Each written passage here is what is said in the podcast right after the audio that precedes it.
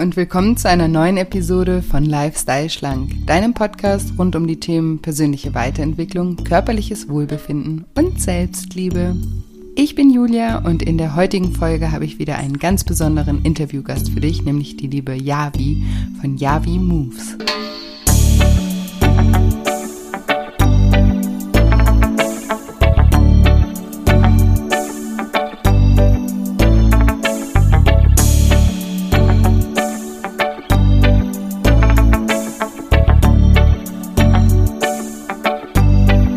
Ja, und wenn du dich fragst, wie du es schaffst, deinen Kindern einen gesunden Bezug zu Essen beizubringen und wie du zusätzlich ihre Individualität förderst, dann bist du in dieser Episode genau richtig. Hallo, schön, dass du da bist, schön, dass du wieder einschaltest zu diesem ja, wunderbaren Interview mit der lieben Yavi. Und ja, für alle Yavi-Fans, die vielleicht gerade zum ersten Mal in diesen Podcast reinhören, Vielleicht ein, zwei Sätze zu mir. Ich bin Julia, ich bin Life Coach, ich bin Heilpraktikerin für Psychotherapie, ich bin Buchautorin und eben auch Podcasterin. Und meine Mission ist es, Menschen dabei zu helfen, wieder ein liebevolleres Verhältnis zu ihrem Körper, zu ihrem Essverhalten und vor allem zu sich selbst aufzubauen weil ich eben auch davon überzeugt bin, dass alles miteinander zusammenhängt und um sich wohl in, in seinem Körper zu fühlen, muss man sich auch wohl in sich selbst fühlen und im Reinen mit sich selbst sein und auch an seiner Selbstliebe arbeiten. Und ja, das, das das ist eben der Kern meiner Arbeit und darum geht es auch hier in diesem Podcast. Also wenn du dich also vielleicht auch nicht wohl in deinem Körper fühlst und mal etwas anderes ausprobieren möchtest als die nächste Diät oder das nächste Fitnessprogramm, dann hör gerne mal auch in die, vielleicht schon in die ersten Folgen hier im Podcast rein. Ich spreche auch viel über das Thema emotionales Essen. Ich spreche aber auch darüber, wie Gefühle überhaupt erst entstehen und wie wir sie positiv beeinflussen können. Ich spreche aber auch viel über das Thema Glaubenssätze und wie sie uns auch blockieren, in vielen Lebenslagen auch äh, glücklich zu sein und wie sie uns eben auch oft blockieren, auch uns wohl in unserem Körper zu fühlen. Ich spreche darüber, wie wir aufhören können, uns zu vergleichen oder wie wir mit Kritik umgehen, warum Vergebung so wichtig ist. Also es gibt ganz viele unterschiedliche Solo-Folgen von mir mit Themen, die auch einfach aus der Persönlichkeitsentwicklung kommen. Und dann gibt es jede Menge wundervolle Interviews mit ganz tollen Menschen, die mich persönlich sehr inspirieren. Genau, also hör gerne mal in den Podcast rein, schau, welche Folgen dich ansprechen oder fang ganz von vorne an, wie es dir lieb ist. Und für alle, die auch noch mehr über meine Arbeit erfahren möchten, halte ich am 27.11. um 20 Uhr mein kostenfreies Online-Seminar zum Thema Abnehmen ohne Diät und Sport und dafür mit viel Selbstliebe.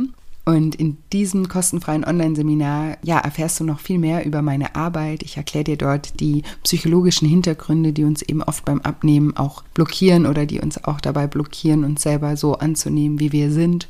Ich gehe darauf ein, wie Gewohnheiten entstehen, was emotionales Essen genau ist und natürlich auch, wie es aufgelöst äh, gelöst werden kann, warum Diäten einfach nicht funktionieren. Darauf gehe ich ein und ja, und gebe dir auch vier Schritte mit auf den Weg, wie du motiviert in die Umsetzung kommst. Wir machen in dem Seminar auch eine kleine gemeinsame Übung.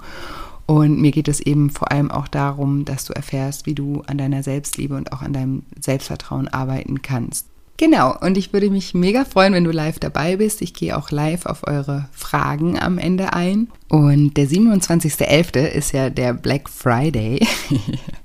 und deswegen habe ich mir auch eine kleine Überraschung überlegt bezüglich des Lifestyle Schlank Online-Programms. Das ist mein zehnwöchiges Online-Coaching-Programm, in dem ich Menschen ganz nah dabei begleite, wieder ein ja, liebevolleres Verhältnis zu ihrem Körper und zu sich selbst aufzubauen. Und da habe ich einfach eine kleine Überraschung für alle, die interessiert sind, im Januar ja mit mir gemeinsam und mit vielen tollen anderen Menschen ins neue Jahr Jahr zu starten. Und anmelden könnt ihr euch auf shinecoaching.de, Shine wie auf Englisch strahlen, S-H-I-N-E, shinecoaching.de unter dem Reiter Lifestyle Schlank und da gibt es dann das Lifestyle Schlank kostenfreie Online-Seminar. Oder ihr schaut einfach in den Show Notes, da packe ich den Link auf jeden Fall auch nochmal rein. Und wenn ihr Fragen dazu habt, könnt ihr mich auch jederzeit gerne kontaktieren, gerne auch über Instagram. Dort findet ihr mich unter julia-scheincoaching. Und ansonsten möchte ich euch jetzt nicht mehr länger auf die Folter spannen und sage, liebe Javi, stell dich doch meinen Zuhörern gerne mal vor. Hi, ich bin Ja, wie? Geht schon gut los. Ja, was bin ich? Also äh, beruflich gesehen bin ich äh, Autorin habe Germanistik studiert, habe äh, einige Jahre als äh, Redakteurin, Redaktionsleiterin, Journalistin, als Freijournalistin gearbeitet und mich irgendwann im Ausland, äh, wo ich meinem äh, Mann hingefolgt bin, ähm, mhm. habe ich quasi äh, schwanger angefangen, meine Workouts zu posten und so weiter. Und ähm, das Interesse war groß, weil mein Bauch war sehr groß und ich glaube, alle haben sich gefragt, wie ist es überhaupt möglich, mit so einem riesigen Babybauch überhaupt äh, sich sportlich zu betätigen. Und so wuchs dann mein Instagram-Account und ähm, da ich aber jemand bin, der hauptsächlich sich über Sprache, über Texte ausdrückt, äh, waren ja die Captions für mich zu kurz. Und ich habe einen Blog gegründet und relativ schnell kamen dann die ersten Unternehmen auf mich zu. Und so bin ich zum ja hauptberuflichen Bloggen tatsächlich gekommen. Ich bin noch so der, der Oldschool-Blogger mit einer richtigen Website, und, wo auch tatsächlich Artikel erscheinen und ähm,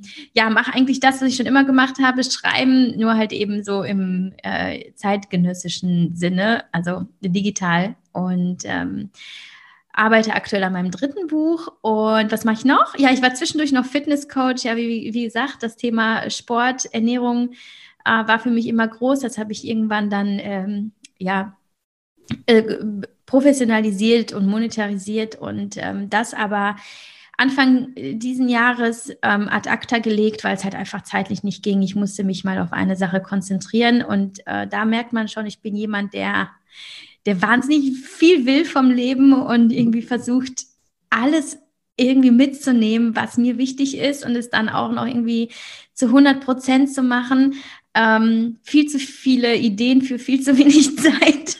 und, und das ist so immer mein, mein Thema, da irgendwie ähm, mich. Die Balance. Ja, genau. da auf eine Sache mal zu konzentrieren. Und das ist aktuell das Schreiben. Und ja, privat. Ähm, ich bin 34, habe zwei Kinder, zwei ähm, coole Jungs, die sind drei und fünf und lebe mit den beiden und meinem Mann in der Nähe von Köln. Und äh, ja, habe ja auch in der Nähe ein Büro und dort sitze ich und dort steht alles. Und genau, also das war die lange äh, Antwort auf deine Frage. ja, mega spannend. Und äh, ja, so bin ich auch auf dich aufmerksam geworden. Durch deinen mhm. Instagram-Kanal auch und deinen Podcast, den ich ähm, super toll finde. Ich finde auch den Namen, der ist äh, Mutitieren leicht gemacht, ne? Also, ja. finde ich so geil. Nochmal an dieser Stelle. richtig, ähm, richtig cool. Und ich finde das ja auch ähm, generell ähm, total schön, wenn Menschen so voller Energie stecken. Ja, es ist ja immer dann natürlich eine Frage, wie kanalisiert man das? Aber ähm, man spürt auf jeden Fall, dass du die Dinge ja auch mit Leidenschaft machst. Und ähm, das finde ich mega schön und sehr, sehr inspirierend. Und ähm, ja, ich weiß auch ähm, durch dein Buch, also dein erstes Buch hieß ja ähm, Bis es weh tut und auch aus äh, ja, anderen Interviews, ähm, dass du selber auch eine Geschichte mit, dem, mit deinem Essverhalten hattest. Magst du uns da so ein bisschen mit, mitnehmen mal? Mhm. Ja, das mit meinem Essen, ja, das ist tatsächlich auch eins meiner Lebensthemen gewesen, aber ähm, auch einfach als Symptom für, für ein ganz anderes Problem ähm, das eigentlich in meiner Kindheit entstanden ist, schon sehr früh, nämlich einem ziemlich ausgeprägten Liebesmangel und Aufmerksamkeitsmangel. Ähm, ich hatte wenig von meinen Eltern, sowohl qualitativ als auch quantitativ und bin hauptsächlich mit Nannies aufgewachsen und hatte immer das Bedürfnis, gesehen und geliebt zu werden und ähm, habe dann viel Zeit bei meiner Oma verbracht und meine Oma hatte einen Schrank mit Süßigkeiten. Und jedes Mal, wenn wir traurig waren, meine Schwester und ich, weil Mama und Papa nicht da waren, weil wir beide viel gearbeitet haben, hat sie uns immer zu diesem Schrank gelockt und hat gesagt, komm, wir, wir essen jetzt erstmal was Leckeres. Mhm. Genau, und das ging dann über Jahre so, bis natürlich da auch eine gewisse Routine reingekommen ist, die mich bis heute teilweise ja auch so ein bisschen automatisch automatisiert oder mhm. automatisch lenkt, immer zu diesem, okay, ein negatives Gefühl, da gibt es jetzt aber ein, eine Lösung für und das sind Süßigkeiten. Ja. Ähm, das habe ich mittlerweile natürlich einfach dadurch, dass ich mir das bewusst gemacht habe, ähm, kann ich das auch irgendwo entschärfen. Aber es ist manchmal immer noch ein Kampf, weil es ist ja so einfach. Es ist so, das habe ich schon früher so gemacht. Meine Oma hat das immer so gemacht. Und ähm, das war das eine, äh, dass da auch schon ganz früh ja das, das emotionale Essen bei mir ähm, irgendwie ja angelernt wurde, kann man schon mhm. fast sagen. Äh, zum anderen war es so, dass, dass mein Vater insbesondere jemand war, der, der sehr auf das Äußere bedacht war. Und, äh, und die Erziehung, äh, insbesondere am Tisch, war dann häufig so in die Richtung, ja, aber nicht zu viel essen. Ne? Und ähm, äh, ihr müsst aber mal aufpassen, ihr habt jetzt auch ein bisschen zugenommen und da waren wir, meine Schwester und ich, die nur ein Jahr jünger ist, waren wir vielleicht mal 10, 11, 12. Also das war ein, ähm, das war ein Alter, da äh, erstmal ist man sehr empfänglich dafür, was von außen kommt und hinterfragt das ja auch gar nicht. Das ist ja auch der eigene Vater. Und zum anderen ist man ja auch sehr verunsichert mit seinem eigenen Körper. Ne? Was passiert da? Was wächst da? Was wächst da nicht? Total, und, ja. und, dann kommt dann, dann der Vater, der immer sagt, oh, die Nudeln machen aber fett. Wir essen heute mhm. keine Nudeln. Ne? Oder mal nicht so dick Butter aufs Brötchen und sowas. Und das sind so Dinge, die mich parallel zu diesem emotionalen Essen, nämlich eigentlich dieser fast schon Sucht nach Süßigkeiten, äh, plus eben die, diese, diese Glaubenssätze über Kohlenhydrate, über meine Figur, über Essen insgesamt, das hat eine ganz gefährliche Mischung hervorgebracht, nämlich ich darf nicht so viel essen, aber gleichzeitig, mir geht es ja gar nicht gut damit. Und wenn es mir ja damit nicht gut geht, muss ich ja was Süßes essen, damit es mir wieder gut geht. Mhm. Also ähm, über Jahre, ähm, ja, ich kann schon eigentlich fast sagen Jahrzehnte. Also es fing ja schon in meiner Kindheit an und bis fast Ende 20 hatte ich damit echt starke Probleme. Ähm, war das ein extremer Teufelskreis. Ne? Also ich habe dann alle negativen Gefühle, die man ja sowieso in der Jugend hat, plus meine, die ja noch sehr speziell waren und teilweise sehr dramatisch waren, bis hin zu Depressionen Mhm. Da, da, die habe ich einfach immer versucht, über Essen zu regulieren und mich dann im nächsten Moment selbst zu geißeln, weil nächste Woche ist die Familienfeier, dann gucken wieder alle und dann kommt der Papa und dann sagt er wieder was und, und das sind, ähm, dann habe hab ich das angefangen zu projizieren auf alle anderen Personen. Die anderen Personen denken auch, ich sollte keine Nudeln mehr essen mhm. und dann aber alleine hat man dann doch zu den Süßigkeiten gegriffen, weil man ja traurig war und ähm, ja, das äh, war leider ja, leider eine sehr unangenehme Erfahrung in der Retrospektive zu wissen, man wurde ja irgendwo auch in diese Richtung gelenkt. Man ja, kommt ja zur Welt und man hat ja einfach Instinkte und mhm. menschliche Bedürfnisse und man muss eigentlich darauf vertrauen, dass der Körper schon weiß, was er macht. Aber dann kommt quasi die Welt, dann kommen die Menschen und formen dich und erzählen dir was und du bist dem ausgesetzt und du merkst irgendwann, das sind so Mechanismen, die kannst du nicht einfach brechen. Das ist echt harte Arbeit, da wieder rauszukommen. Aber gut, es ist halt einfach so, es bringt dir jetzt auch gar nichts zu sagen, okay, war alles scheiße, ich bin jetzt Opfer meiner eigenen Vergangenheit, sondern zu sagen, okay, das weiß ich jetzt und wie kann ich damit arbeiten und was kann ich damit machen, wenn ich mich dem eben nicht ganz hingeben will.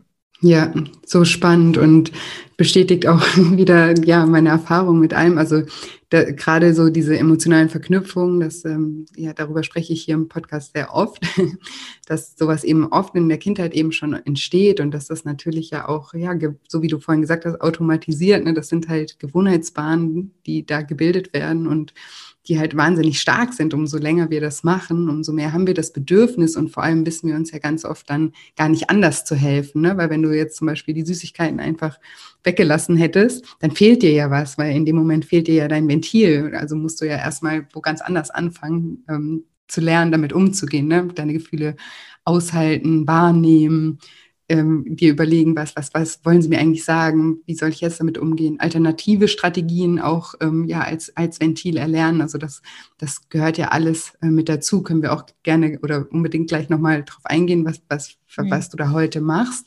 Was ich auch noch sehr spannend finde, ist eben, dass du sagst, deine, deine Eltern haben dich da in einer gewissen Weise oder dein Vater durch vielleicht auch teilweise unüberlegte Kommentare, die vielleicht auch überhaupt nicht oder ziemlich sicher vielleicht auch gar nicht böse gemeint waren, aber trotzdem, gerade in so einem Alter ist man ja sehr sensibel und ähm, sehr ja, anfällig auch, ne, für, für, für solche, wie, wie, also für solche äh, Kommentare.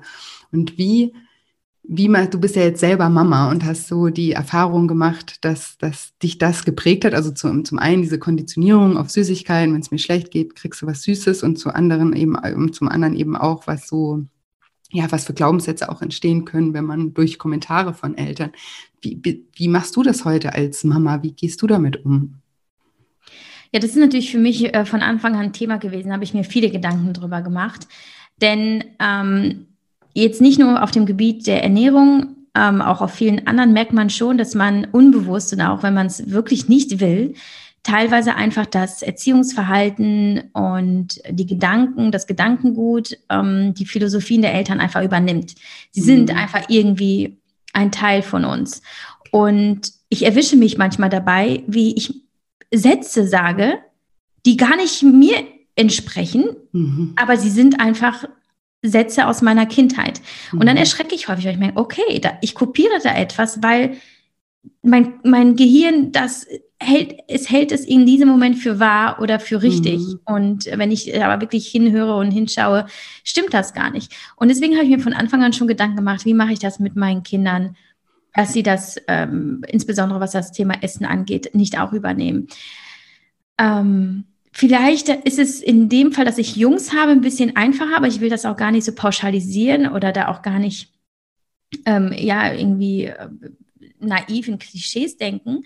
Ähm, aber ich, ich habe so zum, zumindest als, als jemand jetzt irgendwie 34 erfahren, dass Jungs häufig einfach viel freier sind, was, was den eigenen Körper angeht und ähm, äh, ja, so, so diese unsicheren Gedanken, wobei ich tatsächlich auch Männer kenne, die selber auch Essstörungen hatten, aber ja.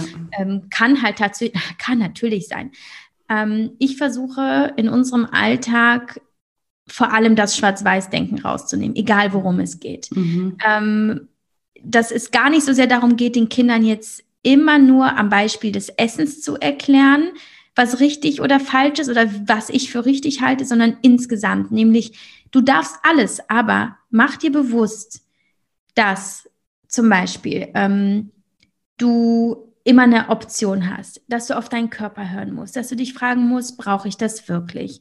Dass, ähm, dass es vielleicht einfach ein Gefühl ist, dass du gar nicht in dem Moment betäuben musst. Ja, also am Beispiel von, von Wutanfällen, ja, was ja natürlich kleine Kinder ähm, gerne mal haben. Mhm. Ähm, nicht nur kleine Kinder.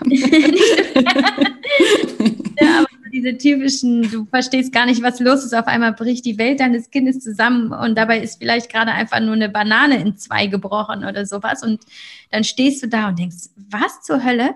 Aber da habe ich zum Beispiel gemerkt, dass, ähm, dass wir gar nicht als Erwachsene bewerten dürfen, wie das Kind auf etwas reagiert, sondern vielmehr hinschauen müssen, warum tut es das? Da ist ein Gefühl. Das mhm. darfst du gar nicht bewerten, weil es ist so individuell und in diesem Moment muss das Kind einfach wissen, es ist in Ordnung, dass es das hat. Ja. Und, ähm, und ich bin ja in dieser, in, in der Rolle des, des Menschen, der ihm Sicherheit gibt, der sagt, was auch immer du gerade fühlst, ist okay, ich bin da und ähm, du bist damit nicht alleine und du kannst es ausleben. Und ich glaube, das ist auch der Ursprung für emotionales Verhalten. Also, dass, mhm. dass man da auch schon anfängt zu sagen, es ist okay, dass du gerade dich langweilst. Es ist okay, dass du gerade ähm, vielleicht erschöpft bist vom Tag lass uns doch einfach kuscheln. Und so hat es nämlich angefangen, dass ich gemerkt habe, wenn dann einer der Jungs mal einen Wutanfall hatte oder sonstiges, dass es häufig einfach reicht zu sagen, hey, komm mal her, lass uns doch mal umarmen, lass uns doch kuscheln. Und die Kinder lassen sich drauf ein. Und meine Jungs, das war dann ähm, schon ganz früh, mit teilweise mit anderthalb Jahren oder zwei, wo ich dann statt zu schimpfen, statt zu sagen, hey, willst du was essen, was ja ganz viele Eltern gerne machen, mhm. also, oh komm, sei nicht traurig, hier hast du ein Bonbon, ne? Das ist halt eigentlich so, das sehe ich ja immer noch bei ja. ja, auch innerhalb meiner Familie noch, diese aus älteren Generationen, so komm mal her, erstmal ein Eis essen, ne? war jetzt auch anstrengend. Oder das hast du richtig gut gemacht, dafür kannst du dir jetzt einen Bonbon raussuchen, ne? sowas. Mhm, ja. sondern dass ich halt in diesem Moment sage, komm, lass uns mal einfach mal aufs Sofa setzen und einfach mal ein bisschen kuscheln und ein Buch lesen. Mhm. Oder einfach nur mal hinlegen. Da gab es zum Beispiel auch vor kurzem, mein, mein älterer ist jetzt fünf und noch, äh, ich glaube, Ende vier, gab es einen Moment, da, also er ist eigentlich schon sehr reif für sein Alter, aber er war so traurig, verwirrt, äh, überfordert und ich, äh, das war so eine untypische Zeit. Und ich habe nur gedacht, hm, okay, ich könnte ihm jetzt alles Mögliche anbieten, um ihn abzulenken von diesem Gefühl. Oder ich sage ihm einfach, hey, lass uns das jetzt einfach zusammen durchhalten und durchstehen. Und ich habe dann zu ihm gesagt, komm mal her, setz dich mal neben mich, ich halte dich, bis es dir wieder besser geht. Und er hat sich dann in meinen Arm gelegt ähm, und hat die Augen zugemacht und ist eingeschlafen. Und das war dann so, das mhm. ist der Weg. Mhm. Nicht weglaufen, sondern wirklich nur diesem körperlichen Bedürfnis nachgehen und schauen, okay, was will mir mein Körper gerade sagen? Und das ist ja bei emotionalem Essen häufig einfach Erschöpfung, Stress, ähm, dann natürlich auch mental Sorgen, ähm, vielleicht Trauer, man vermisst jemanden oder etwas und dass wir das halt gar nicht bewerten und vor allem nicht negativ abwerten, sondern sagen, alles gehört zu uns, aber wenn ich jetzt was esse, das löst ja mein Problem nicht. Ja. Ähm, natürlich kann es natürlich sein, dass der Körper in dem Moment sagt, Mensch, ich brauche Kalorien. Ähm, ich bin wirklich gerade hungrig dann sollten wir natürlich etwas essen. Aber dann muss man sich auch fragen, wie kann es sein, dass der Körper so weit ist, dass er schon auf diese Art und Weise wirklich nach Nahrung schreit. Aber das ist ja nochmal ein anderes Thema. Also bei, bei meinen Jungs ist es so, dass ich halt immer schaue, ich versuche die Emotionen eben nicht über Essen zu regulieren, also nicht zu sagen, ne, du, du hast das gut gemacht, hier hast du einen Bonbon oder du bist traurig, komm, lass uns beim Bäcker was holen oder ähm, dass ich zum Beispiel auch darauf achte, dass die nicht nebenbei essen, dass sie nicht irgendwie beim Fernsehen, beim Spielen essen, es wird am Tisch gegessen, es sind keine Spielsachen am Tisch. Wir sitzen zusammen und wir essen bewusst. Sie müssen nicht aufessen, sie müssen nicht alles essen, was auf dem Teller liegt. Ich biete es an und sie dürfen ähm, probieren. Wenn sie es nicht mögen, ist es total fein, dass ich da einfach kein Drama mache, dass da diese Natürlichkeit und diese, diese, diese individuelle, mh, mm, das individuelle Bedürfnis und auch die individuelle Entscheidung einfach gefördert wird und dass es fein ist, wenn sie sich gegen etwas oder für etwas entscheiden und gleichzeitig auch zum Beispiel nicht solche Dinge zu sagen wie, du musst jetzt erstmal den ganzen Teller Brokkoli aufessen, bevor du dein Eis isst, ne? weil dann mhm. ist klar, Brokkoli ist der Schmerz ja. und dann kommt das richtig Gute, aber erst musst du, musst du dich quälen und dann wirst du belohnt, weil das ist genau dieses Schwarz-Weiß-Denken. Ja, da, ohne es zu benennen, ähm, kreieren wir hier diese Kategorie, ne? diese Kategorie Gemüse ist halt ätzend und mit Süßigkeiten. Ähm, ne? ja, und dann will man es noch mehr. Das ist ja, das ist ja das Fatale und deswegen finde ich das so spannend, mit dir da heute drüber zu sprechen, weil ich also klar, in, in meiner Arbeit, das ist ja Thema bei mir jeden Tag und deswegen beobachte ich das ja auch ganz viel und in, in meinem Freundeskreis haben auch gerade alle Kinder bekommen und ich beobachte das so sehr, dieses, ja, konditionieren und dann, ich, ich, ich würde mir nie rausnehmen, da irgendwas zu sagen, weil das ist ja überhaupt nicht mein Business. Mhm. ähm, aber trotzdem finde ich es so spannend, wie sehr, weil das ist ja wahrscheinlich auch das, was, was du vorhin auch gesagt hast, wie, wir wiederholen halt auch das, was wir gelernt haben, ne? wenn wir nicht achtsam und bewusst sind. Ne? Du musst dich ja wahrscheinlich auch jetzt, hast ja auch gesagt, das habe ich mich erstmal mit auseinandersetzen müssen, als ich Kinder bekommen habe oder schon im Vorhinein, wie ich damit umgehen möchte. Also es war ein bewusstes damit auseinandersetzen und sich auch Gedanken damit zu machen und nicht nur irgendwie das wiederholen, was man, was man selbst gelernt hat. Ne? Und mhm. ich glaube, wenn, wenn, wenn Menschen unbewusst unterwegs sind, dann passiert das eben, dass sie dann das, was sie so oder wie sie das gelernt haben, dann bei ihren Kindern auch wiederholen, ohne das irgendwie böse zu meinen. Aber mit dem Wissen, was man heute irgendwie hat, kann man, glaube ich, schon natürlich kann kein, kein, kein Mensch irgendwie alles perfekt machen, auch in der Kindererziehung nicht. Selbstverständlich nicht, das, das ist auch gar nicht der Anspruch, aber ich finde schon, dass man, also ich finde das ganz toll, was du gerade alles gesagt hast. Also auch, auch das, also angefangen mit dem, auch Emotionen nicht zu bewerten. Ja, das ist ja auch was, was wir, Indianer kennt keinen Schmerz und jetzt reiß dich mal zusammen und das ist doch lächerlich oder ne, das sind ja auch lauter so kleine Kommentare und gerade wenn wir halt Kinder sind, das brennt sich ein. Jeder, mit dem ich heute arbeite, ist ein gebranntes Kind irgendwie. Und ganz viele Sachen, die uns heute als Erwachsene wahnsinnig immer noch belasten, sind Sachen aus unserer Kindheit, die vielleicht einfach jemand, der uns nahe stand,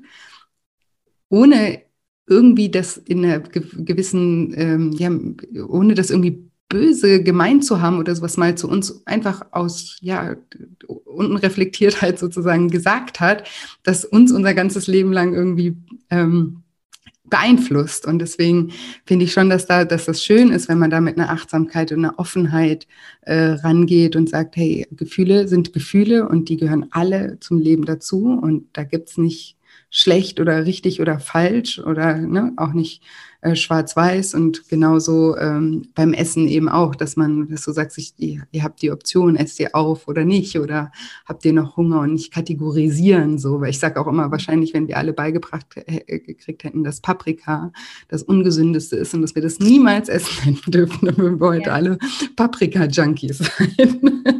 ne? es, es mhm. ist ja eigentlich so, in Anführungsstrichen einfach, aber es, ähm, ja, würdest du schon sagen, dass da gehört halt eben auch ein, ein gewisses, eine Achtsamkeit dazu, dazu, das dann auch umzusetzen, oder?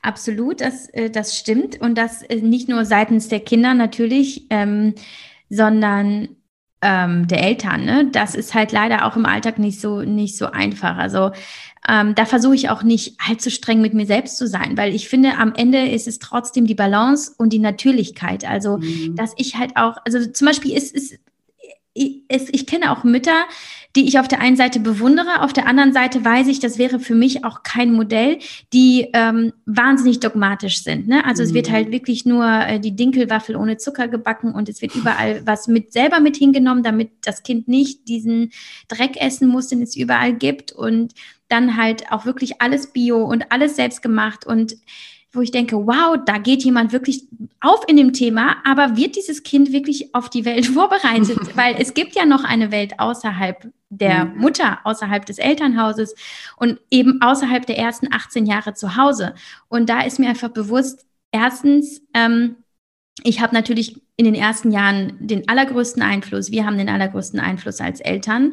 Deswegen achte ich eben darauf zu vermitteln, wie gehen wir insgesamt mit dem Thema Lebensmittel um. Also mhm. auch die Vielfalt zu zeigen. Was können wir alles essen? Wie lecker kann halt etwas sein, was wir selber machen, äh, was wir selber anbauen, weil wir auch im Garten selber Gemüse anbauen. Ähm, mhm. Dass wir, äh, dass ich sage, ihr dürft zum Beispiel, das ist bei uns Standard, ein, eine Süßigkeit am Tag. Und das ist so seit ungefähr einem Jahr so.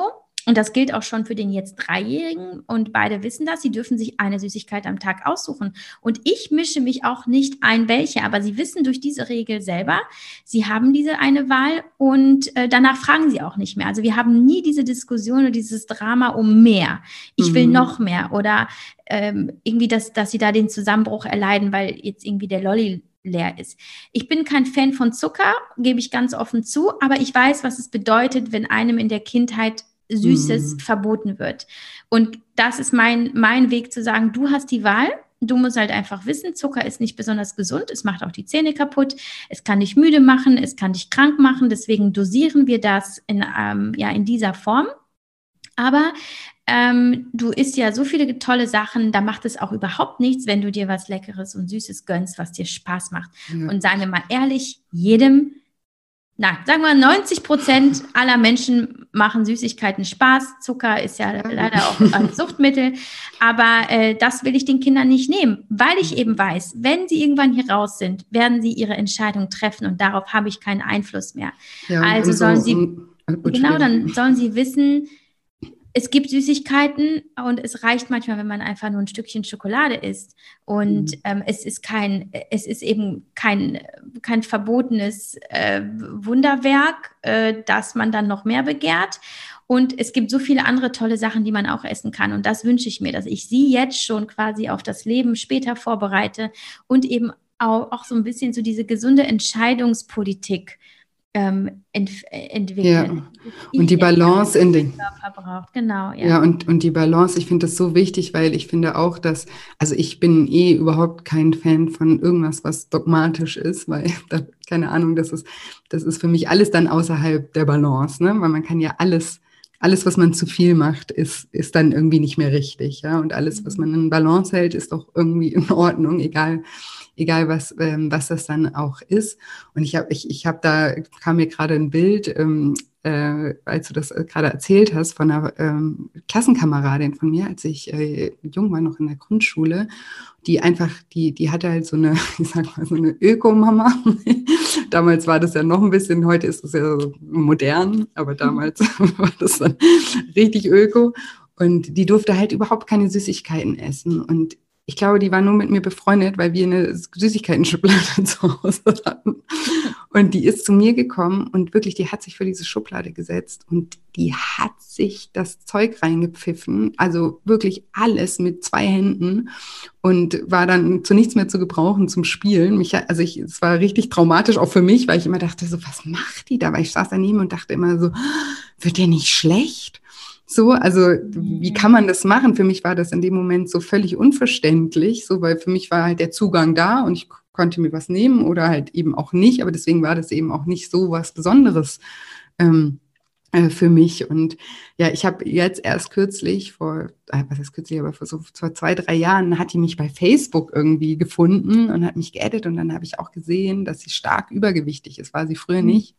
Und ich glaube halt eben dieses extreme Verbieten, das, das kann halt, ne, sobald die dann ausgezogen sind, ist dann, und das merke ich auch hier in meinen Interviews ganz oft in den Geschichten von, von Teilnehmern oder auch von, von, von, von anderen Menschen, das ganz auf dieses Verbote, sobald man dann ausgezogen ist, dann holt man alles nach, ja. Und das ist ja, das ist natürlich auch nicht, das war ja nicht die Idee von den Eltern dahinter, aber das ist, glaube ich, einfach was Verbote manchmal bewirken. Absolut. Und das hatte ich auch, so eine ähnliche Erfahrung hatte ich auch. Ähm, bei meiner Freundin in der, in der Klasse war es halt so, dass, dass die Eltern Veganer waren und sie durfte kein Fleisch essen. Mhm. Und dann war sie bei uns und wir wussten das und wir haben das respektiert. Aber dann gab es mal so einen Moment, ähm, da habe ich sie erwischt, wie sie halt einfach heimlich Salami gegessen hat bei uns. Ähm, mhm. Und da war mir halt äh, jetzt natürlich auch ganz klar bewusst, dass dass man halt eben genau, wie du schon sagst, man meint es gut als Eltern. Mhm. Man will dem Kind ja die bestmögliche, aber ich glaube, diese Entscheidung darf man halt einfach nicht in den ersten Jahren für das Kind treffen. Und ich glaube, das ist auch eine schwierige, wie, wie regelt man mhm. das? Ne? Man möchte ja zu Hause Veganismus zum Beispiel ähm, pflegen und man glaubt daran und man möchte es auch für seine Kinder. Aber wir sind halt nun mal, ja, auch Menschen und man weiß halt einfach, Menschen haben einfach eine bestimmte Neigung und der Körper hat bestimmte Bedürfnisse und die schon in der frühen Kindheit zu unterdrücken und dann eben einfach wirklich Ernährungsphilosophien oder generell Philosophien mhm. aufzuerlegen, das muss man echt mit Vorsicht genießen. Ne? Ja. ja. Ja, und da, ich glaube, das ist das Schöne, was du vorhin gesagt hast, ähm, Kindern auch Optionen und Entscheidungen treffen lassen nicht, nicht aus Unwissen, sondern die, die ja auch erklären, ne? alles, was dazugehört. Ich meine, man, und alleine als Eltern sind ja auch immer Vorbild. Also das, was sie vorleben, das wird ja, das prägt ja sowieso, ohne dass jetzt der, die Mutter oder der Vater sagen muss, Fleisch ist schlecht. Ne? Wenn die Eltern nie Fleisch essen, dann ist das ja eigentlich schon gar kein Thema zu Hause. Ne? Das ist Und, ein sehr guter Punkt, genau das, was du ansprichst. Das ist ja noch fast noch, noch äh, stärker oder ähm, aussagekräftiger als das, was du dem Kind erzählst. Ist dann einfach das, was du ihm vorlebst. Ne? Ja. Also, dass ich, äh, dass es immer Gemüse gibt, zum Beispiel mhm. zu jedem Essen, ob sie es anrühren oder nicht. Ich esse das, mein Mann isst das. Ähm, die Kinder sagen, nö, ich möchte heute kein Brokkoli. Okay, kann ich nicht, kann ich, finde ich scheiße, gebe ich offen zu, was soll ich machen? äh, werde ich definitiv nicht in sie hineinprügeln, aber sie sehen das ja, es gehört dazu. Es ist genauso wie, welche Bücher liegen zu Hause rum oder welche Musik wird gespielt. Das, das prägt die ja im Unterbewusstsein mhm. so stark. Viel mehr noch. Also da, genau. und ich glaube auf eine gesündere Art und Weise, das zu sehen, weil, weil alles, was wir, was uns vorgelebt wird, prägt sich viel stärker ein als die Verbote oder sowas, weil die werden ja eher hinterfragt. Alles andere ist ja einfach, das läuft ich, so mit. Insbesondere das, was deine Eltern machen, weil die sind natürlich heilig. Es gibt ja niemanden besseren in den zumindest bis du in die Pubertät kommst, als deine Eltern. Und äh, das muss man sich einfach äh, bewusst machen. Genauso, da muss ich auch sagen, da habe ich nämlich ein, so ein kleines Laster. Ich bin jemand, der super gerne einfach in der Küche so zwischen Kühlschrank und Spülbecken und Kaffeemaschine sich mal, mal eben so ein Brot reinpfeift und äh, dann noch hier noch ein Snack und dann noch mal die Schublade auf, noch mal eine Nuss reinschmeißen. Und wenn meine, meine Kinder Sobald ich nur sehe, dass sie mit ihrem Snack aufstehen, rufe ich hinsetzen an den Tisch. Oder nicht, oh ja, wie, also sorry, die nehmen dich doch gar nicht ernst. Du stehst da und machst, räumst noch im Kauen die Spülmaschine aus. Das kann ja auch nicht dein Ernst sein. Also ich mir immer wieder daran erinnere, ja, wie du musst dich auch an den Tisch setzen. Du musst es ihnen doch vorleben. Und das kann nicht einfach nur eine Regel sein, die für die gilt, sondern halt auch ne, wirklich äh, Teil unserer Familienkultur sein, zu Hause Esskultur. Genau, also da sind halt so schon so, so, so auch Dinge, wo ich, wo ich auch auf mich selber schauen muss, dass ich halt eben auch ein gutes Vorbild bin. Ne? Das bin ich nicht immer, muss ich schon zugeben. ja, aber auch da darf man ja auch nicht den Anspruch haben, dass man bei allem perfekt ist, aber eben das, ja. ich glaube auch eben mit zum Bewusstsein, ja. Und man muss es ja nicht immer richtig machen, aber immer öfter. Und das äh, jedes Mal, äh, ja, bringt das ja, bringt das ja schon, schon was. Also ja, ich finde das, ich finde das super spannend. Und du hast vorhin ähm, auch gesagt, dass, dass ähm, du sozusagen die, die Anerkennung von deinen Eltern sehr, ähm, wie sagt man, jetzt fällt mir nur das englische Wort an, gegraved, ge, ähm, ja, also dass sie dir gefehlt hat einfach. Ähm, wie mhm. kannst du so ein bisschen, also kannst du das festmachen, was genau dir gefehlt hat oder was du dir gewünscht hättest und wie du das heute mit deinen Kindern anders machst? Ja, also das ist zum einen natürlich erstmal, ich hatte das Gefühl, sie seien gar nicht viel da. Das Ding war aber vor allem, glaube ich, dass sie schon sehr früh getrennt waren und mhm. erstmal für einige Jahre auseinandergegangen sind und wir sind mit meiner Mutter weggezogen und das auch wirklich relativ weit weg. Und dann ist meine Mutter zu meinem Vater zurück, aber wirklich nur auf, ja, auf freundschaftlicher Basis. Sie haben dann zusammen in einem Haus gewohnt und meine Mutter dann unten in, einer, in, in so einer Einliegerwohnung und wir dann mit Papa und dann jeweils immer einer Nanny ähm, im Haus. Und das, das, ich hatte weder den einen noch den anderen. Also es war halt, es gab eh keine Gemeinsamkeit. Ähm, es gab immer nur die Nanny und uns oder uns irgendwie dazwischen oder mal Papa oder mal Mama.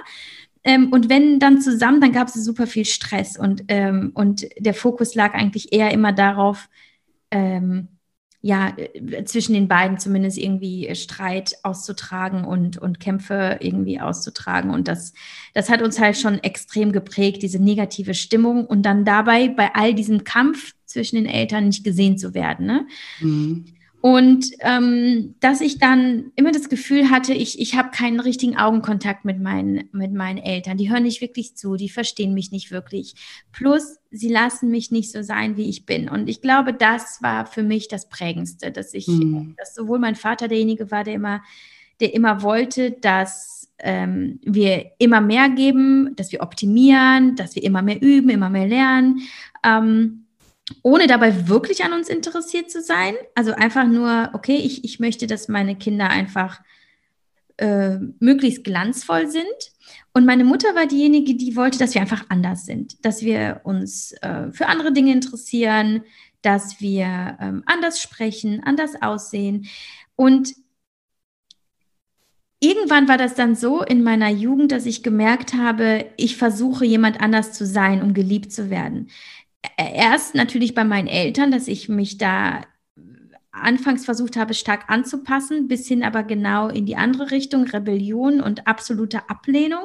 Mhm. Und ich mache genau das, was meinen Eltern die meiste Sorge bereitet mhm. und versuche so auf mich aufmerksam zu machen. Also ich war dann auch wirklich eine, ja, ziemlich ähm, schwierige Jugendliche. Inwiefern? Ähm, Nimm uns ein bisschen mit. Ja, ich, ähm, also ich äh, habe ganz früh ähm, eine Welt außerhalb von zu Hause gesucht. Ne? Also mich auch wirklich mit, mit Leuten abgegeben, die, wo wirklich alle Eltern sagen, äh, ne, man will ja genau das vermeiden, also schlechter Einfluss. Mhm. Plus früh Alkohol, Zigaretten. Ich habe dann angefangen, mich mit 15 selbst zu verletzen, also zu ritzen. Ich war sehr viel krank. Ähm, ich, hab, äh, ich, war, ich war mal über Nacht weg und bin einfach abgehauen. Ähm, ich wollte immer so viel Anerkennung dann irgendwann von der Welt da draußen, weil ich sie von meinen Eltern nicht bekommen habe, dass es mir nur wichtig war, überall anerkannt, angenommen zu werden, in Gruppen zu sein, äh, dort beliebt zu sein, dass ich mich komplett von mir selber irgendwie entfernt habe. Mhm. Falls man, muss man auch dazu sagen, ne, man kann sich erwarten, dass man wirklich voll bei sich ist mit 15, 16, aber so, dass ich halt ähm, dass ich halt nie gelernt habe, die Liebe in mir zu suchen, oder die Liebe wirklich im Kreise der Menschen, der, denen ich ja wirklich wichtig bin. Ich war natürlich meinen Eltern wahnsinnig wichtig. Ich weiß heute, sie hätten sicherlich anders gemacht, wenn sie gewusst hätten, was sie da tun mit ihrem, mit ihrer Art. Und dass ich denen da natürlich in keinster Weise böse bin, aber ähm, dennoch war es so, dass äh, ja, dass ich halt echt lost war und ähm, überhaupt gar nicht zugänglich für meine Eltern und dann auch wirklich dicht gemacht habe. Und ähm, was ich dann für heute für mich mitgenommen habe, also ich war dann, als ich dann zum Beispiel ähm, mit 25 meinen ersten Burnout hatte oder die ersten Depressionen, die erste depressive Episode, bin ich in die, äh, das erste Mal in eine Therapie gekommen und habe das auch jahrelang gemacht. Und seitdem hat ja auch irgendwo so ein Prozess natürlich äh, stattgefunden. Ne? Ja. Viel nach innen, Persönlichkeitsentwicklung im weitesten Sinne und einfach zu schauen, wer bin ich, wenn ich all diese Rollen nicht habe? Wer bin ich, wenn ich nicht versuche, anders zu sein? Und was, wer ist diese Yavi eigentlich? Und ähm, wie möchte ich leben? Wie möchte ich sein? Und wie, wie kann ich da all das ablegen, was aktuell noch schwer auf mir liegt oder wie so ein, ja, wie so ein schwerer Mantel irgendwie über mir hängt? und wie kann ich den ablegen? Und ähm, dann habe ich irgendwann, als ich dann Mutter wurde, eine Sache mir ganz früh schon gesagt. Das Wichtigste ist, dass ich niemals meinen Kindern das Gefühl gebe, sie würden nicht genug leisten mhm. und dass sie nicht glauben, etwas geben zu müssen, um geliebt zu werden. Ähm, und das ist für mich seit, seit ja, seitdem ich das erste Mal Mutter geworden bin, vor fünf Jahren, etwas, was mich wirklich ja, fast täglich immer mal wieder einholt. Dass ich mich ganz oft frage, warum, warum hast du das jetzt gesagt oder getan? Das war eigentlich nicht richtig, weil ich eben, wie ich schon Anfang sagte, jemand bin, der, der nun mal auch irgendwo einen Stempel hat, also einen Stempel von meinen Eltern ähm, mhm. und der, der, der auch geprägt ist von der Erziehung meiner Eltern. Ähm, die übrigens auch narzisstisch waren. Da muss man auch sehr vorsichtig sein als Kind von Narzissten, dass man guckt, dass man da auch nicht, äh, ja, dass man sich selber hinterfragt, weil man ja auch dazu neigt, selber narzisstisch zu sein. Und das ist leider sehr, sehr toxisch und sehr äh, gefährlich tatsächlich für Kinder mit narzisstischen Eltern. Und Magst du uns ganz kurz, für, für, mhm. nur für die Hörer, die vielleicht mit dem, also der, der Begriff, den kennt jeder, aber magst du mhm, vielleicht mhm. zwei, drei Worte sagen, ähm, was das bedeutet? Ja, Narzissten, das sind Menschen, die haben im Grunde genommen, es gibt ja diesen, ähm, äh, diesen ähm, pathologischen Narzissmus, der ist dann so krankhaft, dass die Menschen, da kann man wirklich von, einem Persönlichkeit, von einer Persönlichkeitsstörung sprechen, mhm. ähm, dass sie, es gibt ganz viele Symptome, es gibt ganz verschiedene Ausprägungen, aber unterm Strich ist es so, dass sie alles, was sie tun, ähm, tun sie nicht aus reiner Selbstlosigkeit, aus reiner Liebe, sondern weil sie damit etwas zurückverlangen. Und mhm. ähm, um sich selber in dem Moment besser zu fühlen. Also sind egoistische Züge, egozentrische Züge, sind sehr verletzende Züge, sind manipulative Verhaltensweisen, ganz stark manipulativ. Das heißt, sowohl über, übers Wording, übers Verhalten, dass sie in der Lage sind, dich in wirklich so ein ganz emotionales Abhängigkeitsverhältnis zu bringen, aber gleichzeitig auch ähm, in ein, also ein ganz giftiges, weil du merkst, du ähm, gerade als Kind von Narzissten, du willst, du willst von ihnen ja wirklich geliebt werden. Und sie verlangen aber so viel von dir, dass du dem gar nicht, dass du dich dem gar nicht entziehen kannst. Also du mhm. begibst dich dann schnell eben in diese Opferrolle und ähm, Narzissten nutzen das komplett aus, ohne sich jemals zu hinterfragen, ohne sich jemals zu entschuldigen, ohne zu sehen, dass sie da selber ein Problem haben und ähm, ja, wirklich teilweise wirklich so eine ja ein ganz, ganz schwieriges Verhältnis aufbauen, bei dem man selber nur verlieren kann als jemand, der mit einem Narzissten zusammenlebt. Und ja. genau, es geht einfach darum, sich selber immer ähm, aufzuwerten. Und dazu werden Kinder häufig benutzt, indem sie nämlich eben in eine bestimmte Rolle gebracht werden, zum Beispiel die des äh, des Einserschülers, sodass der Narzisst erzählen kann, ähm, ja, mein Kind ne, macht das äh, mhm. toll und deswegen bin ich auch toll. So, das ist jetzt die Kurzfassung. Ja, ähm, danke. da, also es gibt sehr viele Ausprägungen, ähm, wen es äh, da interessiert. Der kann natürlich viel nachlesen im Internet. Es gibt Bücher, Biografien ne, von Kindern von Narzissten. Das ist auch sehr spannend.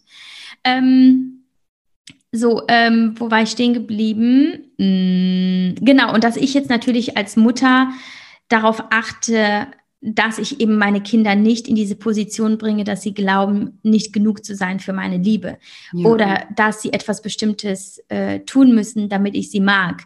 Deswegen ich zum Beispiel niemals äh, Dinge sage wie zum Beispiel, ähm, ähm, ich, äh, ich mag dich nicht, wenn du so bist.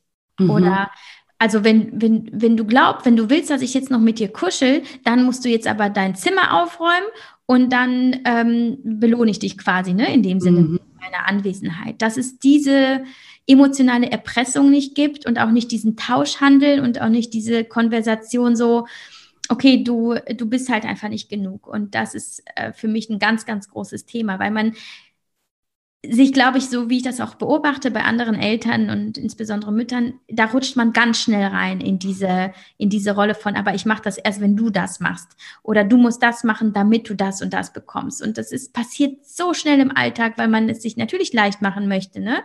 Da will das Kind gerade nicht mit und man muss jetzt aber nach Hause fahren und dann überlegt man sich irgendwelche Strategien, wie man das Kind jetzt ganz schnell dazu bringt. Das ist ja auch in einem gewissen Maße völlig in Ordnung. Aber ich bin da, glaube ich, natürlich sensibilisiert für dieses Thema und achte darauf, dass ich zum Beispiel auch immer Augenkontakt mit meinen Kindern halte. Wenn mein Kind neben mir steht und möchte mir was erzählen, dass ich es anschaue, dass, äh, dass ich ähm, mir die Zeit nehme, zuzuhören, egal wie hatte ich heute Morgen noch das Thema. Ja, mein Fünfjähriger hat irgendwas gebaut noch vor der Kita und erzählt mir zehn Minuten etwas über diesen Roboter. Da bin ich ja innerlich ich gucke schon eigentlich auf die Uhr und denke, wir müssen los. Ich könnte platzen, weil mich dieses, diese, dieser Zeitdruck und dann dieses mhm. Thema, es, es interessiert mich einfach wirklich gerade nicht, was da alles kann. Und er, dann sagt er, Mama, zähl bitte alle Teile an diesem Roboter. Ich dachte, jetzt raste ich aus. Und dann habe ich einfach kurz die Augen zugemacht okay, ich kann jetzt mit dem Kind streiten, aber dieses Kind wird in dem Sinne nicht befriedigt werden. Oder ich zähle jetzt einfach mal eine Minute lang diese ganzen Teile. Das ging dann so in, durch meinen Kopf. Habe ich mich hingehockt, habe ihn angeschaut, habe alle Teile gezählt und dann war für dieses Kind auch einfach alles in Ordnung und wir konnten fahren. Und ähm, dass ich halt mir wirklich die Zeit nehme, ihm zuzuhören, nicht denke, okay, das ist Blödsinn oder mhm. das würde ich anders machen, weil darum geht es gar nicht. Es geht wirklich um diese Individualität des Kindes und das individuelle Bedürfnis und, und ich darf meine Ängste nicht auf das Kind projizieren. Ich darf meine Wünsche nicht auf das Kind projizieren. Es ist ein neuer Mensch und ich bin, ich besitze es nicht. Ja. Ich muss verstehen, ich habe es auf die Welt gebracht. Ich darf es begleiten bis zu einem gewissen Punkt, aber das ist ein autonomer Mensch und zwar jetzt schon, auch wenn er natürlich noch nicht so viel weiß und noch nicht kann, aber da, er hat, er kam schon mit Talenten, mit Gaben, mit, ähm, ja, mit, mit einem bestimmten System auf diese Welt. Und ich darf es mitfördern und beobachten, aber ich darf nicht eingreifen, in ja. keinster Weise. Und das ist mir so wichtig und das versuche ich auszudrücken über meine Sprache, über meinen Augenkontakt, über meinen, meinen äh, körperlichen Kontakt, Kontakt zu dem Kind. Und das ist auch nicht einfach, weil ich bin selbstständig, ich arbeite. Es gibt auch mal Nachmittag, wo die Babysitterin eingespannt wird, weil ich dann mal am Nachmittag einen Termin habe oder ich bin geschäftlich weg. Und das ist für mich auch mal wieder ein Dilemma, weil ich mich frage, tue ich genau das, was mir als, ähm, als Kind damals gefehlt hat? Tue ich das, was meine Mutter getan hat? Bin ich jetzt zu wenig da? Und dann merke ich aber auch ähm, einfach durch die Beobachtung meiner Kinder, wie sie damit umgehen und ähm, merke dann, ich glaube, ich gebe diesen Kindern genug Liebe, wenn ich da bin und genug Sicherheit. Und ich bin da, wenn ich da bin. Ich teile dann meine Zeit nicht mit anderen Dingen, sondern ich bin für sie da und ähm, und dann merke ich einfach, es geht nicht tatsächlich immer um diese Qualität, äh, um die Quantität. Es geht doch sehr um die Qualität. Welches Gefühl gebe ich meinem Kind?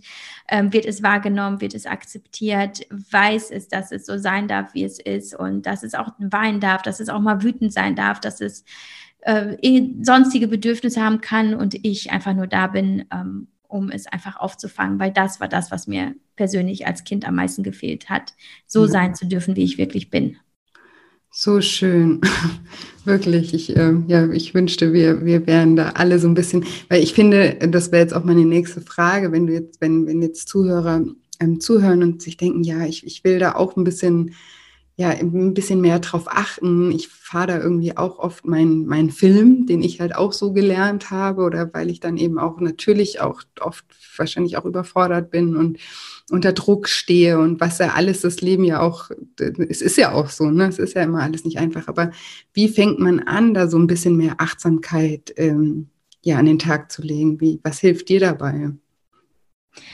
Mm ja, das, ich bin da definitiv nicht besonders gut drin, muss ich ganz ehrlich sagen, weil ich halt eben so ein, so ein Duracell-Hase bin und einfach durchs Leben renne ähm, und meistens dann auch irgendwann gegen die Wand. Weswegen ich ja überhaupt Achtsamkeit zu einem Thema gemacht habe, weil ich halt einfach wusste, ähm, das kann nicht gut sein. Der Körper wird irgendwann andere Wege finden, um all diesen Druck abzubauen und äh, den Stress rauszulassen. Und da habe ich schon vor Jahren, als es hieß, ich könnte keine Kinder bekommen, da wurde damals noch eine, eine Unfruchtbarkeit äh, festgestellt, ähm, da habe ich angefangen mit Meditation und habe gelernt, auf diese Weise einfach auch mal nichts zu tun nicht so verkopft zu sein, mich mehr mit meinem Gefühl zu verbinden, ähm, wirklich in mich hineinzuhören, mir erlauben, mal wirklich nicht, nichts zu leisten, schon gar keine Perfektion. Das heißt, für mich ist Meditation ein ganz, ganz wichtiger, ähm, ganz wichtiges Werkzeug mhm. geworden. Ähm, gleichzeitig aber, also klar, ich habe dann so meine Morgenroutine und meditiere möglichst jeden Tag. Alle und auch verschiedene Methoden. Also ich habe da verschiedene für mich ausprobiert und ähm, mache mal dann eine Zeit lang nur transzendentale Meditation, ähm, dann auch mal äh, geführte Meditation, die ich auch sehr genieße, vor allem abends dann. Aber als jemand, der für den der Zeitfaktor meistens irgendwie so der Feind ist, irgendwie, ähm, weil ich ja da die zwei Mäuse habe und äh, ja, Freunde, ähm, ja, Familie, ein Haus, was auch immer, alles, was andere Menschen halt auch haben, Plus halt eben die Selbstständigkeit, die sehr viel Zeit kostet, weiß ich halt einfach, es läuft nicht immer so, wie ich es gern hätte. Ich kann nicht immer um 5 Uhr morgens meditieren. Ich sollte auch nicht immer morgens um 5 Uhr meditieren, meditieren habe ich auch einfach festgestellt. Es geht gar nicht so sehr darum, sich immer nur einmal am Tag die 10 Minuten, die 20, die 30 Minuten rauszunehmen und das dann äh, nur in dieser Zeit zu praktizieren, sondern vielmehr tatsächlich im Alltag. Und dann habe ich gemerkt, dass es die einfachsten Dinge sind, wie zum Beispiel dass wenn ich mein, mein Baby gewickelt habe, dass ich auch wirklich nur das Baby gewickelt habe und nicht in der Zeit noch versucht habe, nebenbei eine Sprachnachricht aufzunehmen oder ähm, was weiß ich, schon an den nächsten Step zu denken, sondern mhm. bewusst bei dem Baby sein, bewusst bei mir sein. Dass wenn ich Auto fahre, dass ich auch quasi in diesen meditativen Zustand kommen kann. Ich schließe da natürlich nicht die Augen, das muss ich ja vielleicht nochmal erwähnen, sondern aber auch mich in diesen Moment begebe und das dann auch wirklich tue. Oder ganz banales, aber ein total effizientes, ähm, eine, eine effiziente Maßnahme ist äh, Duschen. Also wenn ich morgens dusche, ähm, dann dusche ich meditativ in dem Sinne. Und das, da kann man sich richtig reinfühlen. Mhm. Wenn man mhm. nach oben schaut und man sieht, das Wasser kommt raus und man lässt das Wasser über den Körper laufen und man genießt diesen Augenblick. Es sind vielleicht nur drei, vier, fünf Minuten, wenn man sich abduscht, aber dann sich wirklich hineinfühlt, man wirklich mal seine Haut berührt, mal spürt, wie sich das Duschgel anfühlt, das Gesicht wäscht es ist eher so die Achtsamkeit im Alltag. Mhm. Und was äh, dann über die Jahre passiert, ist halt einfach insgesamt ein viel ruhigerer Geist. Weil ich merke, ich kann halt in Momenten dann schon runterkommen, die gar nicht bewusst für mich, die ich mir nicht bewusst genommen habe, um zu meditieren, sondern es ist der Alltag, in dem ich auch meditieren kann. Und ja. Meditation in dem Sinne von einfach mal nur in einer Sache sein und Gedanken versuchen loszulassen, insbesondere die, die einen ähm, vielleicht runterziehen oder unruhig machen, sondern sagen, okay, jetzt nicht, jetzt konzentriere ich mich gerade da, äh, darauf, irgendwie die Gläser einzuräumen in den Schrank beim ähm, Ausräumen der Spülmaschine oder wenn ich sauge, dass ich sauge. Ähm, oder ja, solche Dinge. Ne? Und ähm, das kann wirklich jeder machen. Und ich glaube, das ist ein guter Tipp für Mütter, die sagen, wann soll ich denn jetzt noch meditieren? Das geht doch gar nicht. Ich habe keine Zeit. Dass man es wirklich bei diesen wenigen Minuten, die man bei den Tätigkeiten hat, versucht, dass man sich wirklich hineinfühlt und hineinbegibt in die Situation. Und dann merkt man auch, insbesondere auch im Umgang mit den Kindern, dass man viel ruhiger wird. Also, dass man sich zum Beispiel auch beim Spielen mit den Kindern auf der Spieldecke die Zeit nimmt und nicht schon irgendwie nebenbei versucht, die Wäsche zu falten und dann denkt, ich muss jetzt aber das Abendessen kochen und eigentlich werden dann alle unruhig. Man wird selber unruhig, weil man will ja eigentlich schon weiter, man hat eigentlich gar keine Zeit fürs Spielen. Die Kinder werden unruhig, weil sie merken, äh, die Mama ist jetzt eh gerade überhaupt nicht da und hat keine Zeit. Sie wollen dann noch mehr Aufmerksamkeit.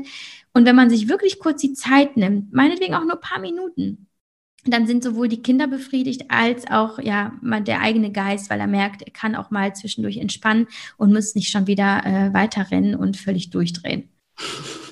Das hast du, das hast du äh, mega schön zusammengefasst und eben auch alltagstauglich. So, das ist, das ist ja das, man kann ja auch, ne, wir hatten es ja vorhin davon, äh, dogmatisch äh, ist nie gut und das ist ja auch was, auch dieses Meditieren und Persönlichkeitsentwicklung und Spiritualität, auch das kann alles in einem Extrem ausarten, ne? auch wenn man so dazu neigt, ne, dass man sich dann, dass das dann ein Punkt auf der To-Do-Liste ist, den man jetzt noch schnell abhaken muss. Ne? Das, mhm. das ist ja nicht der Sinn und Zweck ähm, von solchen Sachen. Und das ist viel wichtiger, das eben im Alltag irgendwie zu integrieren. Was mir da immer noch sehr hilft, ist auch das bewusste Atmen. Also ist bei mir manchmal auch so, dass ich mir denke, okay, jetzt erstmal dreimal irgendwie tief einatmen, um irgendwie wieder hier anzukommen und im Kopf mal kurz zur Ruhe zu kommen. Ne? Und das ist auch was, das kann man ja immer zwischendurch mal kurz machen, wenn man merkt, man ist schon wieder mit seinen Gedanken überall, nur nicht hier in dem Moment, um den es eigentlich gerade ähm, auch geht. Und ja, ich. Oh ja, ähm, ähm, zum Atmen. Ich habe neulich einen super tollen Podcast gehört. Ähm, ähm, in welchem Podcast war das? Ich glaube, Marathon Fitness von Mark Maslow. Da ging es, äh, da hat ein Sportwissenschaftler über das Jugendbleiben gesprochen. Und der hat nämlich erzählt, wie wichtig eben der Atem ist. Ähm, und dass man zum Beispiel mittlerweile herausfinden konnte, warum Yoga eigentlich so gut ist. Das ist gar nicht so sehr um Yoga oder um die Asanas geht, sondern das eigentlich Gute im Yoga ist das Atmen und das mhm. Atmen so unterschätzt wird, ähm, aber das Atmen eben tatsächlich auch jünger halten kann und auch für schönere Haut sorgen kann und so. Das sind halt so die einen Aspekte, aber halt eben auch vor dem Hintergrund, dass man Stress abbaut, indem man einfach nur atmet und ähm, und äh, ich glaube, das ist halt etwas, was halt noch heute nicht ganz so angekommen ist in unserer Gesellschaft, dass wir dieses Werkzeug in uns haben und zur Verfügung, zur Verfügung steht täglich, aber dass wir eigentlich das, was am nächsten ist, gar nicht so wahrnehmen und nicht einsetzen und nicht das Potenzial ausnutzen, das wir zur Verfügung haben. Ne? Ja, total. Und da eben auch nicht so bewusst sind. Also mir ist das auch erst in den letzten Jahren aufgefallen. Also ich habe nämlich zum Beispiel, wenn ich gestresst bin, dann bekomme ich ganz oft Kopfschmerzen. Mhm. Und mir ist dann aufgefallen, irgendwann mal, weil ich mich mit Atmung und so beschäftigt habe, dass ich halt einfach, wenn ich gestresst bin, ich atme so komisch. Also ich, ich halte auch voll oft voll lang die Luft an und so. Also das hat, aber das, das ist mir vorher noch nie aufgefallen. Und das ist auch der Grund, warum ich dann Kopfschmerzen bekomme, weil mein, mein, mein Kopf einfach nicht genug Sauerstoff irgendwie bekommt. Ne? Und seit ich darauf achte und immer mal wieder, wenn ich dann merke, okay, ich bin jetzt gerade wieder gestresst, bewusst atme, habe ich auch viel, viel weniger Kopfschmerzen. Also es sind manchmal mhm. so kleine Stellschrauben, wo man so viel auch an Lebensqualität äh, gewinnen kann. Aber das eben immer nur, wenn man irgendwie bewusst ist und reflektiert und auch mal schaut und auch mal ja offen ist auch ne, für, für andere Ansätze und ähm, sich damit auch ein, ein Stück weit ähm, beschäftigt. Und ja, ich fand also ich könnte noch stundenlang mit dir reden. ich weiß, du musst aber weg. Und ich fand, das war ein wirklich ganz, ganz äh, tolles Gespräch mit super äh, viel Input auch zu einem Thema, wo ich persönlich nicht so viel zu sagen kann, weil ich selber keine Kinder habe und weil ich das aber ganz viele meiner Teilnehmer auch äh, Mamas sind. Und ich finde, und eben auch, ich, ich behandle ganz ähm, ganz intensiv in meinen Coachings immer das Thema Glaubenssätze auch. Und ich kriege so oft Fragen eben von Teilnehmern, die dann sagen, so, ja, wie soll ich, Julia, jetzt habe ich meine ganzen Glaubenssätze hier oder viele meiner Glaubenssätze irgendwie enttarnt und furchtbar. Und wie, wie mache ich das jetzt, dass meine Kinder nicht auch irgendwie so geprägt werden und so. Und deswegen fand ich das super schön, mal darüber ähm, mit jemandem zu sprechen. Deswegen vielen, vielen, vielen Dank, dass du heute mein Gast warst. Und ähm, ja, wiederhol noch oder, oder sag uns noch mal kurz, äh, wo wir dich äh, finden können oder wo meine Hörer dich finden können. Ich weiß schon. Also ich sage immer Google. Ähm, das ist eigentlich meine, äh, meine Standardantwort für alles. Nee, Quatsch, aber das ist, äh, ich glaube, das hilft wirklich eigentlich Javi Haarmeister bei Google einzugeben, weil da kommt man wirklich überall hin. Also sowohl zu Instagram, also Javi Moves, zu meiner Website mamamoves.de, ähm, zu meinem Podcast Meditieren leicht gemacht. Ähm, zu meinen Büchern. Insofern, ja, einfach Google. Immer Google. Also ich mache Google in die Show. Nein, aber ich finde, ich, genau. ich verlinke auf jeden Fall ähm, deinen Podcast, der ist super, das kann ich wirklich empfehlen und ähm, auch dein Instagram-Profil und den Link ähm, zu deinen Büchern. Ähm, das ist eigentlich auch nochmal ein spannendes Thema. Vielleicht machen wir nochmal irgendwann einen Podcast über das Thema Hashimoto, ne? weil ähm, oh, ja. darüber hast du ja auch Gerne, ja. ein Buch geschrieben mit, mit, einer, mit deiner Ärztin zusammen, auch sehr, sehr spannend. Also genau, Links findet ihr alle in den Show Notes und nochmal vielen, vielen Dank, dass du heute mein Gast warst. Danke, Julia, fürs Gespräch. Sehr gerne. So, und jetzt hoffe ich wie immer, dass dir diese Episode gefallen hat und dass du ganz viel aus dem Interview mit der lieben Yavi für dich mitnehmen konntest.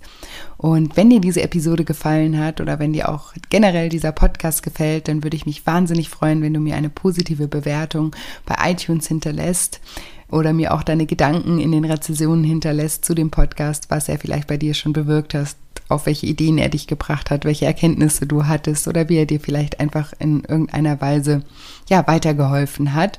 Und ich freue mich natürlich auch immer über eure Nachrichten bei Instagram. Dort findet ihr mich unter Julia-Scheincoaching.